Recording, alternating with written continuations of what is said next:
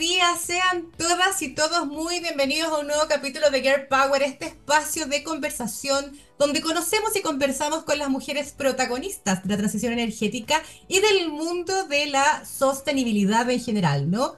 Esta mañana tendremos la oportunidad de conocer sobre acciones de sustentabilidad y equidad de género en el sector de minería a través de una destacada mujer perteneciente a esa industria, por supuesto, que recientemente además fue nombrada como presidenta de APRIMIN, la Asociación de Proveedores Industriales de la Minería. Me refiero a Dominique Viera, pero antes de presentarla, como siempre, tengo que saludar a nuestros auspiciadores de este 2024, a Chile Platinum Sponsor y RWE, nuestro Silver Sponsor, al Ministerio de Energía, por supuesto, que nos patrocina desde el comienzo, y a Pollux Comunicaciones, la agencia que lleva adelante este programa todas las semanas. Ahora sí, les cuento más sobre nuestra entrevistada de hoy. Ella es Dominique Viera vicepresidenta de operaciones del holding Meta Project y la nueva presidenta de APRIMIN, la segunda mujer en la historia de ocupar este cargo por lo demás. Ella es ingeniera comercial, tiene un magíster en finanzas de la Universidad Adolfo Ibáñez y cuenta con estudios en metalurgia de la Universidad de Santiago de Chile. Es una activa promotora de más mujeres en la minería y en ese contexto también es parte de Women in Mining de Chile y de la red de mujeres en alta dirección. Ahora sí, Dominique, gracias por acompañarnos esta mañana. ¿Cómo estás? Un gusto tenerte en Girl Power. Hola Fernanda, muchas gracias a, ustedes por invitarme y poder acompañarlos en este programa. No, nosotros un gusto, te hemos visto en varios programas ya esta semanita que, que has estado como presidenta y quiero comenzar justamente eh, por, por, este nombramiento que te instala como la segunda mujer en la historia en asumir este cargo de presidenta de APRIMIN. ¿Cómo recibes esta designación? Y, y, me gustaría saber cuál es el sello que te gustaría implementar en esta administración, por llamarlo de alguna forma. Muchas gracias. Yo estoy feliz porque además em, tuve un apoyo muy grande de parte de los socios. Nosotros somos 133 empresas. Eh, yo tengo que decir que son de las más grandes o, de las empresas más clave dentro de lo que es el ecosistema de empresas proveedoras y contratistas. Y, el hecho de que, de que haya tenido tanto respaldo, a mí primero me, me deja muy contenta porque quiere decir que el trabajo que veníamos haciendo es bueno. Eh, también quiere decir que, eh, lo, ¿cómo se dice? Hoy día la minería, los proveedores, estamos mirando tal vez formas distintas o liderazgos distintos para llevar las cosas. Este es un cargo, hay que decirlo, generalmente la gente no lo dice, pero yo lo busqué, porque yo hace tiempo que quería eh, y, y, he, impulsado distintas iniciativas para generar cambios dentro de la industria minera, para que no seamos los mismos escuchándonos entre nosotros, porque yo creo que también pasa con el tema de mujer, con el tema de sostenibilidad, que de repente uno se va cerrando ciertos grupos y el tema es que para poder, no sé, construir una mejor sociedad o hacer cambios, tú necesitas traer más gente que quiera ser parte de estas industrias. Y para, para eso hay que cambiar el lenguaje, hay que cambiar también la forma de hacer las cosas. Y, y yo creo que eso tuvo eco en esta oportunidad. Y sí que estoy súper contenta y creo que es una, una, bonita oportunidad también para que podamos mostrar lo que hacemos los proveedores y hacer muchas cosas. En este, me encanta, este me, encanta que digas lo busqué, porque sabes que nos falta tanto de eso, de eh, tanta super hiper humildad. Eh, la verdad que uno se juega las cosas, hace bien la pega y, y, acá hay un trabajo detrás. Uno no es elegida porque sí, sino que evidentemente tú, tú decías, estamos haciendo las cosas bien y eso habla bien de probablemente la empresa que representas, que ahí nos contarás también, y de ti misma en tu rol de, liderazgo. Quiero, quiero detenerme un poquito porque, bueno, Aprimir es una asociación gremial, pero quizás quienes nos están escuchando y viendo hoy no tienen claridad a quienes representa, que ya mencionábamos la intro son los proveedores, ¿no? Entonces, cuéntanos un poquito más de quiénes son quienes conforman esta asociación y también quizás la importancia de los proveedores en la cadena de valor del sector minero. Mm, perfecto. Mira, para, para, explicar un poco, ya hace muchos años la industria minera eh, se ha ido especializando y yo creo que eso ha sido un ejemplo que de hecho están tratando de replicar en países muy importantes alrededor del mundo. O sea, y no estoy hablando solo de nuestros vecinos, sino de Canadá, de Australia, de países que ven cómo nosotros logramos desarrollar la minería al nivel que la tenemos hoy. Y una de estas cosas, por ejemplo, es la especialización. Entonces ya hace muchos años surgió todo este tema de los contratistas. Entonces ya la minera no hace todas sus actividades, sino que hay empresas que nos vamos especializando en ciertas cosas. ¿ya? Y así nace todo el mundo los proveedores. Por ejemplo, la minera no va a hacer un desarrollo tecnológico, voy a inventar, para hacer camiones que se muevan vía hidrógeno, hidrógeno verde, sino que contrata empresas súper tecnologizadas, muchas veces de afuera, y ellas desarrollan toda esta tecnología para la industria, para hacer, qué sé yo. Em, espérame, que esto está en vivo y Tranquila. me está llamando. ah, ah no, está afectando, la, está entrando una llamada, no importa, no sí, no, pero ahora sí. Eh, esto pasa por estar en vivo. Entonces, ¿cómo se llama? Eh, hoy día, por ejemplo, hay proveedores alrededor del mundo que nos permite captar la mejor tecnología, la mejor, eh, digamos, desarrollo que hoy día estén haciendo y traerlo a nuestra minería. Entonces, este modelo ha sido tan virtuoso que hoy día lo quieren repetir.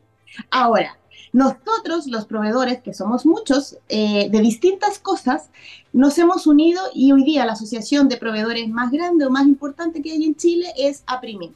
Que bien conocía, suena, harto Primin, sí que hacen harto ruido. Y Juan Pablo, que lo conocimos la pasadita, también está haciendo muy buena pega.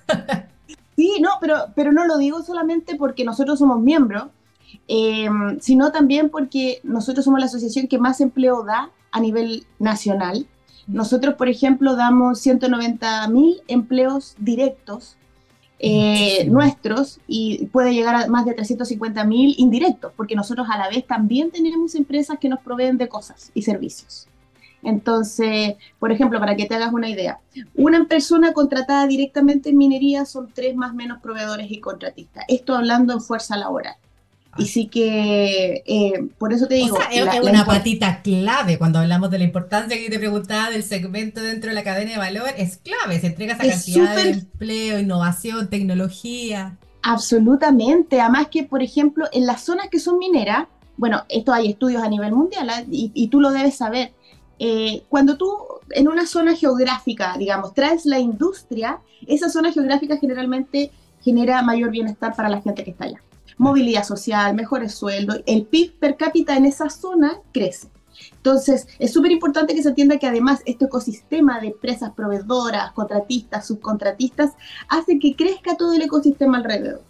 Entonces, cuando yo al principio te decía que esta es una tremenda oportunidad para cambiar el lenguaje y que entendamos que somos mineros y a todos nos afecta, es porque hoy día el territorio se ha agrandado, ¿cierto? Y hoy día el territorio tiene que ser todo Chile. Y, por eso creo que es súper importante que se entienda que hoy día el ecosistema, perdón, el medio ambiente no está en una esquina y la minería en otra. Y así, y que tengamos que más que vinculados. estamos tremendamente vinculados, entonces no somos pueblos opuestos y tenemos que trabajar juntos. Tenemos que trabajar juntos. Dominique, me quiero detener en un puntito. Tú mencionabas el tema de los territorios, que me parece súper importante. Eh, sin duda, la minería, no solo la minería, las grandes industrias, energía, eh, cementera, etcétera, papelera, eh, se desplazan, se instalan en territorio y que no solo entregan, tú mencionabas, capital humano, eh, probablemente educación, trabajo local, ¿no? Desarrollo de los territorios. Pero ahí también entra un desafío de poder vincularse tempranamente, efectivamente, con las comunidades a tu juicio, ¿cómo, cómo están eh, enfrentando quizás este desafío de vinculación con las comunidades, ponte tú? En términos, pensando también en el desarrollo de nuevos proyectos, porque no solo para minería, pero es una cosa que nos está, es una, una relación que está costando. Sí, em, yo creo que nosotros tenemos que llegar antes. Mira, yo creo que la minería no lo viene haciendo mal desde siempre. Obviamente hemos tenido bastantes errores en el pasado porque no existía ni la tecnología, ni el conocimiento, ni muchas cosas.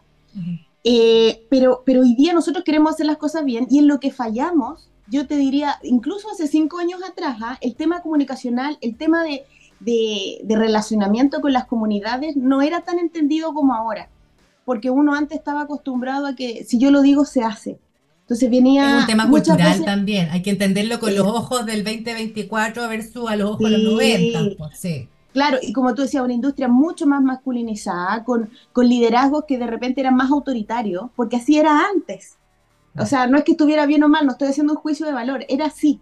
Entonces, se hacen las cosas porque yo lo digo, o si alguien te reclama, pucha, es que en realidad él no sabe, o, o tú lo de, como se puede decir, dices, como él no tiene el conocimiento técnico, yo en realidad no, no te valido. valor, lo miras en menos, claro. Claro, claro. Pero hoy día las comunidades eh, nosotros teníamos que trabajar con ellos y tenemos que explicarles y explicarles, como yo te decía, en un lenguaje que todos podamos entender porque aquí somos todos valiosos, independiente de quien tenga el conocimiento más técnico o no lo tenga.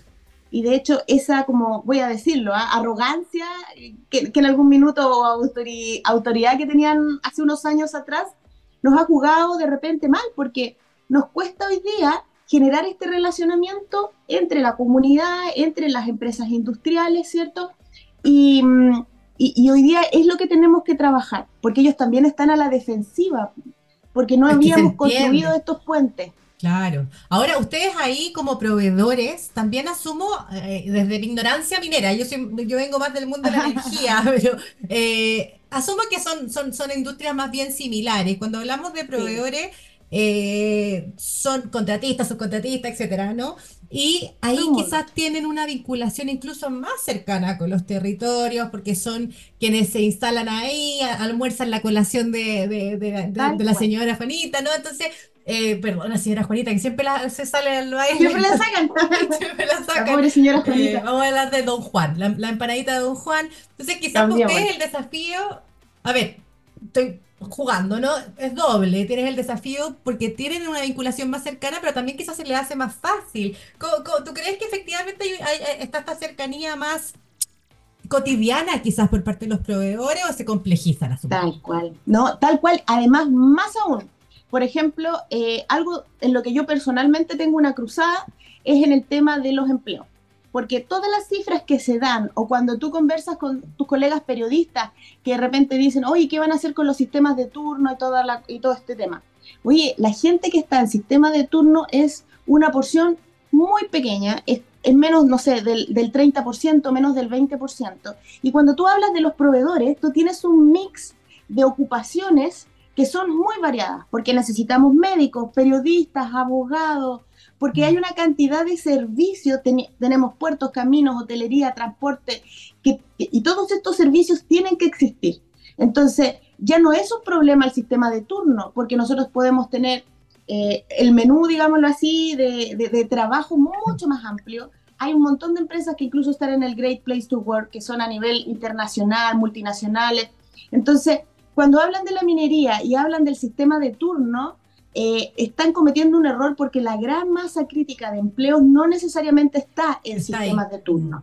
Y por eso nosotros también podemos instalarnos o hacer este puente en los territorios porque nosotros vamos a necesitar desde, desde comida, desde estos lunch que te pueden llevar en distintas partes, ¿cierto? Para darle un almuerzo a alguien o un catering, o, de repente alguien que tenga, y, y, pasa ¿eh? que tiene dos autos y dice, mira, lo voy a hacer taxi y hace un sistema de transporte con alguna minera y transporta a su ejecutivo. Entonces, eh, creo que nosotros tenemos una puerta que es mucho más fácil de tocar y de, y de, y de traer, digamos, a toda esta gente para que entre al rubro. Incluso hay otro punto que, que, tú no has tocado, pero yo creo que es súper importante. Muchas veces los emprendedores y las startups se quejan de que la minería no adopta tecnología y que cuesta innovar.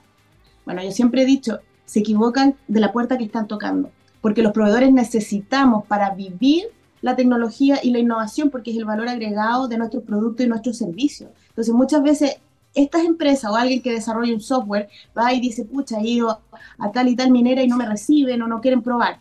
Bueno, vengan acá, el mundo de los proveedores de hecho los necesita. Y sí que yo creo que somos un puente súper importante. ¿Mm? Sí, qué interesante porque quienes están más lejanos quizá o no son parte de esta industria, uno va a las grandes marcas nomás, pues, a las grandes mineras, que es como lo que suena constantemente. Y, y, yo también siento startup tocaría probablemente esa puerta. Pero ya sabemos, está la puerta amplia de Aprimin para que vayan. Los va a recibir ahí Dominique y pueda presentarle también esto estos espacios, sí, porque la verdad es que, que hay, hay, hay, harto startup chileno también que, que, necesita ese match, así que qué bueno que se abra esta posibilidad y qué bueno que la comentes acá también en Gear Power.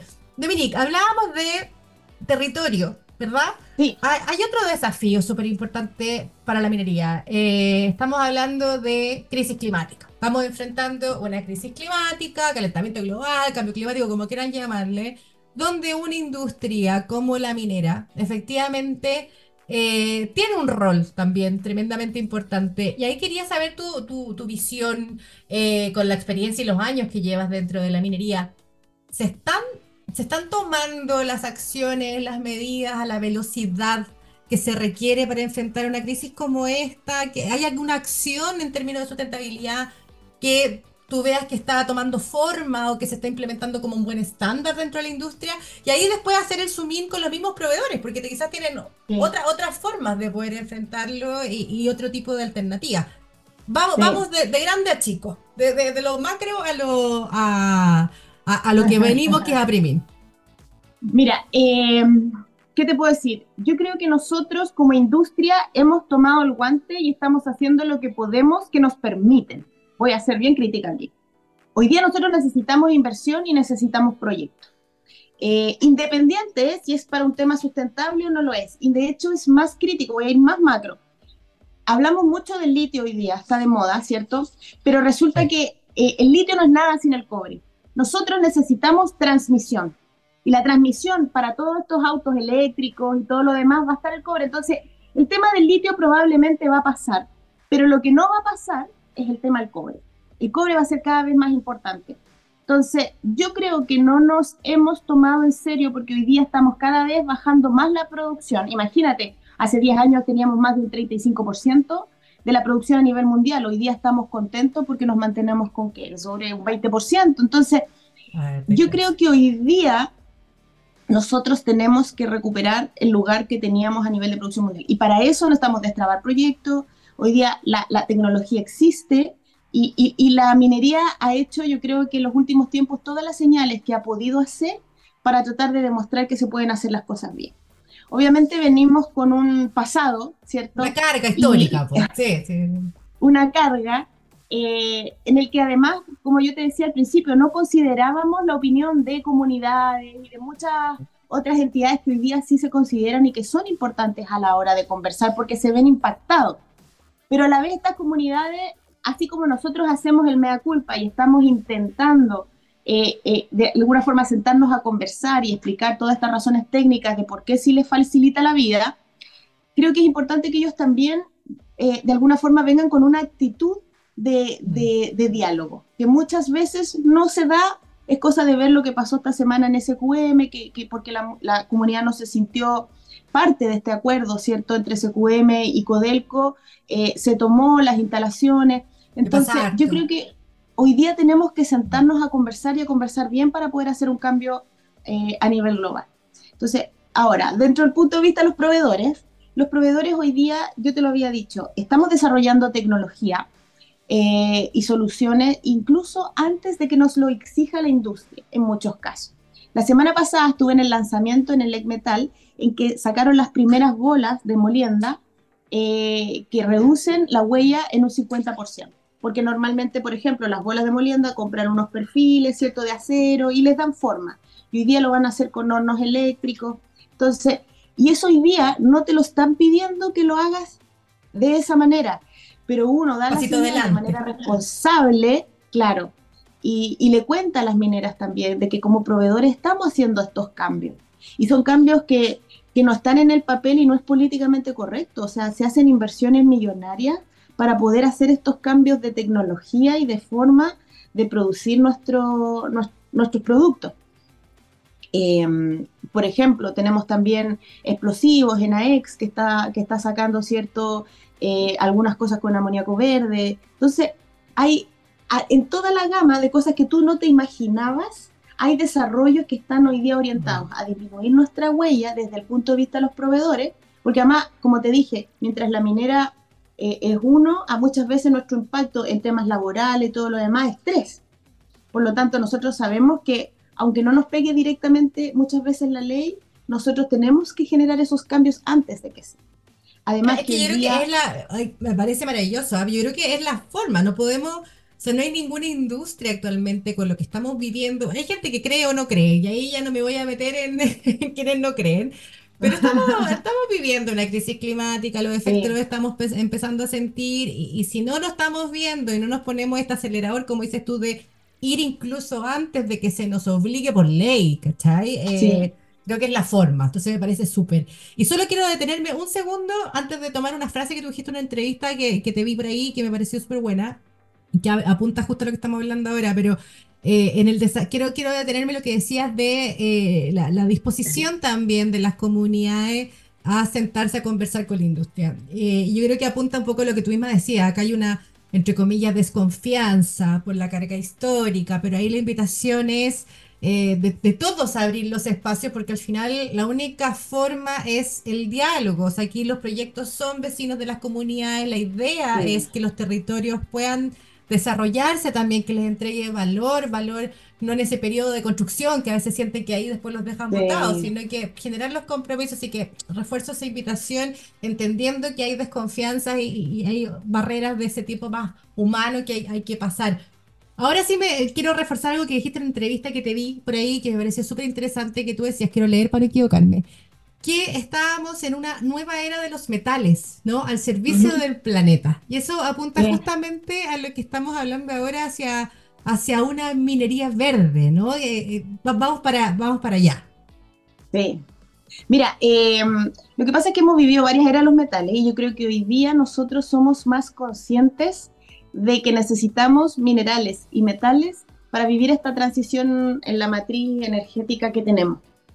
Eh, y por lo mismo, yo, yo creo que hoy día los minerales están al servicio y no es como antes, ¿ah? que uno tenía una visión un poco más utilitarista y de beneficio y de ganar y la utilidad, sino que hoy día, desde el punto de vista incluso de los proveedores, como yo te decía, nosotros sabemos que necesitamos eficiencia, pero eficiencia también en el uso del agua, eficiencia en el uso energético, el, el no emitir partículas, y si las tengo que emitir, bueno, busquemos formas de mitigarlo a través de, de, otro tipo de acciones. De medirnos, a veces yo creo que ni siquiera nos medíamos, entonces ¿cómo vaya a poder disminuir huellas? Tampoco hay ni medición, yo creo que también hay, hay hartos avances. También, también. Y, y, a mí me encanta, por ejemplo, que hoy día las mineras nos, no, no, bueno, no ahora, pero, pero en el futuro nos vayan a exigir a los proveedores medir nuestra huella y a la vez nosotros debemos pedírselo también a quienes trabajan con nosotros y quienes están en posiciones, por ejemplo, para las empresas más pequeñas, para los startups, en que les va a costar medir su huella, bueno, pongamos a disposición calculadoras online y cosas que, que, al menos les permitan tener una dimensión de dónde yo me muevo en cuanto a lo que es la huella. Pero volviendo al tema de los metales, hoy día no solamente necesitamos cobre, como te decía, litio, a pesar de que el cobre nunca y hasta, no, no, no, tiene forma hasta ahora que sea rentable de ser sustituido y nosotros tenemos que volver a sentirnos orgullosos y, buscar la forma de aprovecharlo para todo. Nuestro cobre. Pero también tenemos tierras raras, tenemos el, cobalto que está dentro de eso, que hoy día nosotros tenemos algo también en Chile. Entonces, hoy día eh, creo que tenemos una oportunidad histórica, pero histórica, de, de aprovechar las riquezas minerales que tenemos y poder generar bienestar para todo nuestro territorio y, y generar tecnología, porque hoy día, si nosotros nos ponemos de acuerdo y somos capaces de, dar la señal, traer la inversión, porque ahora va a venir, yo creo que van a venir tiempos muy buenos desde el punto de vista económico. Pero para qué, bueno, qué, alentadora, me encanta. Pero para, que, pero para eso tenemos que ponernos de acuerdo de cómo vamos a hacer las cosas y cómo vamos a hacer las cosas bien y cómo vamos a destrabar muchas cosas. Y para eso, por eso yo te lo digo, lo más importante es el diálogo, pero con todo. Y no el diálogo como tú lo dices desde el punto de vista político. El diálogo duele porque significa como, como nos pasa a nosotros muchas veces dejar egos eh, y muchas veces decir, ¿sabes qué? El lenguaje que yo vengo ocupando tal vez ya no sirve, tal vez voy a tener que volver más atrás o voy a tener que invertir en educación o voy a tener que, qué sé yo. Entonces, y adaptarme a todos los escenarios, porque incluso uno puede decir, soy a todos los escenarios. tengo mis proyectos en el norte, pero no es lo mismo hablarle a alguien en Pica, hablarle a alguien en Tarapacá, hablarle a alguien en... O sea, tienen los sus microculturas, tienen su forma de vida, tienen un lenguaje, modismo. Entonces, claro, hay un desafío Además, individual. Te voy, a, dar un ejemplo que escuché el otro día que lo encontré espectacular. Todos los fabricantes de auto sabían que venía la electromovilidad y ninguno hizo nada porque decían, no, va a ser más adelante, va a ser más adelante. ¿Y qué pasó con Tesla? No miro. Apareció un outsider, uno que no era de la industria, que no tenía ninguna porción de mercado y ¡pa! Entonces, eso es lo que tememos que nos pase a Chile. Que nosotros digamos, no, si no va a pasar, si el cobre, que no sé qué. Perú ya quedó en tercer lugar como productor. Y, y, y, ¿sabes qué? Levantó el guante y dijo, no, esto ya no puede seguir porque me pasó el Congo. Entonces, hoy día nosotros, claro, porque tenemos una reserva, pero hemos venido bajando dramáticamente y a lo mejor lo vemos lejano, no nos puede pasar lo que le pasó a General Motors o a otros fabricantes de autos como les pasó con Tesla, porque alguien va a venir. La transición energética viene y o lo hacemos bien nosotros y lo hacemos, o lo va a hacer otro. Porque se va a necesitar. Entonces, aprovechemos las cosas que tengamos que hacer, eh, pongámonos de acuerdo. Hoy día tenemos la oportunidad única, histórica, porque además tenemos redes sociales, periodistas como tú, que nos permiten más rápidamente difundir información a las comunidades, porque además tenemos la tecnología que antes no se tenía, porque además, bueno, tenemos un sinfín de cosas que hoy día, que antes no se tenían y que hoy día nos permiten que si nos ponemos de acuerdo tener el escenario perfecto para poder desarrollar y aprovechar este boom. Y sí que te, voy a, te voy a tirar una flor a ti también, porque estás hablando de las cosas que tenemos ahora, tecnologías, periodistas, medios, plataformas, pero yo creo que también falta o faltaba otro tipo de liderazgos. Y ahí también me, voy, a, voy a empezar a, me quedan cinco minutitos para cerrar con esto, pero no quiero dejarlo pasar. Eh, falta un, liderazgo, los liderazgos femeninos son distintos. Una, una, una persona que diga el diálogo duele, que diga tenemos que aprender, que acepte la carga histórica, eh, que, que, esté dispuesta a sentarse, a conversar, a dialogar. Eso faltaba también. Entonces, ahí quiero aprovechar ese espacio para hablar de género en la última patita que nos queda, eh, me parece una tremenda señal que seas la segunda presidenta de Aprimín. Se nota en tu forma de, cómo te expresas y cómo llegas que, te lo super ganaste eh, y, te deseo el mejor de los éxitos. Pero también ahí quizás es saber un poco tu visión. ¿Esto es un hecho aislado efectivamente se están generando cambios en términos de que se están validando los liderazgos femeninos, las mujeres se están incluyendo y tanto se están integrando a esta industria que están históricamente masculinizada? ¿Cómo lo proyectas tú? Yo creo que hemos venido cambiando, hemos venido mejorando. Todavía es trabajo, todavía es querer estar ahí y hacernos un poquito el lugar, ¿ya? Em, me gustaría que no lo fuera, pero, pero, pero yo siempre hablo con, con, la verdad. Ahora yo creo que a Brimín he tenido la suerte de llegar a un grupo que busca el cambio, que busca el cambio no solamente en lo sustentable, ¿ah? sino que en lo sustentable en el más amplio espectro de la palabra. Eh, fue el primer gremio ever en Chile que tuvo una mujer presidenta, que fue Susana Torres. Después digamos, se me da a mí esta, esta oportunidad y, fue unánime. Y además hay algo que tampoco se dice mucho, ¿ah? pero soy la más joven. Y también es un tema no menor el aceptar un cambio generacional, no solamente que es género.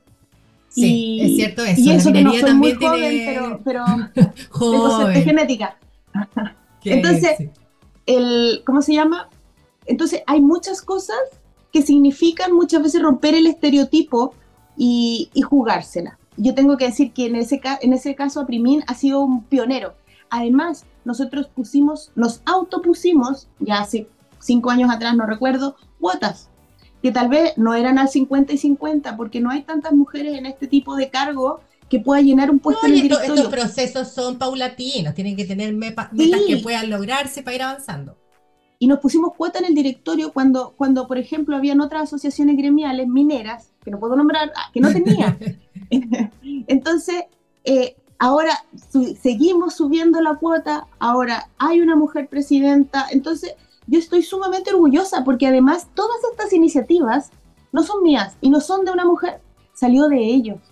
Mm. Entonces yo creo que hoy día la industria está cambiando y hay ejemplos de liderazgos masculinos que son tremendos y que han sido los que han impulsado este cambio. Y en el caso mío, a mí me tocó verlo en Aprimín, viene desde ese lado, no viene desde el punto de vista de las mujeres necesariamente. Así que esperemos que se, que se den todas partes. Que se, que se multiplique, que se multiplique estas ganas de cambio, de, de avanzar, de dejar el, de lado, digo, estos sesgos etarios, porque es un súper punto también lo que tú dijiste, no solo mujer, la más joven. Eh, y ahí yo me tengo, te tengo que despedir porque nos pasamos al programa que viene, viste que el tiempo vuela. Pero, pero también creo que es tremendamente importante que, que, que, se abran estas puertas para mujeres como tú en los espacios de toma de decisiones para que sigamos entrando, para que dejemos la puerta abierta y entren las siguientes y entren cada vez más porque... Eh, y referentes. Yo creo que faltan referentes. Eso, eso justamente iba, modelos, ¿no? Faltan role model o, son mucho más escasas. Y, aquí tenemos una. Eh, hay probablemente muchas más que espero irlas conociendo en este programa, pero ahora ya llegamos a tiempo. Dominique, un gusto haber compartido contigo. Gracias por acompañarnos esta mañana en Your Power y el mejor de los éxitos en esta nueva administración de Aprimil y que y sigamos en el cambio de la minería, que es una industria tan importante para Chile. Un gran abrazo y despido a todas y todos que nos vieron hoy día, que sean muy contentos, muy felices este fin de semana, que nos queda un par de días somos Girl Power, somos Pollux. Nos vemos. Que estén muy bien. chao. chao.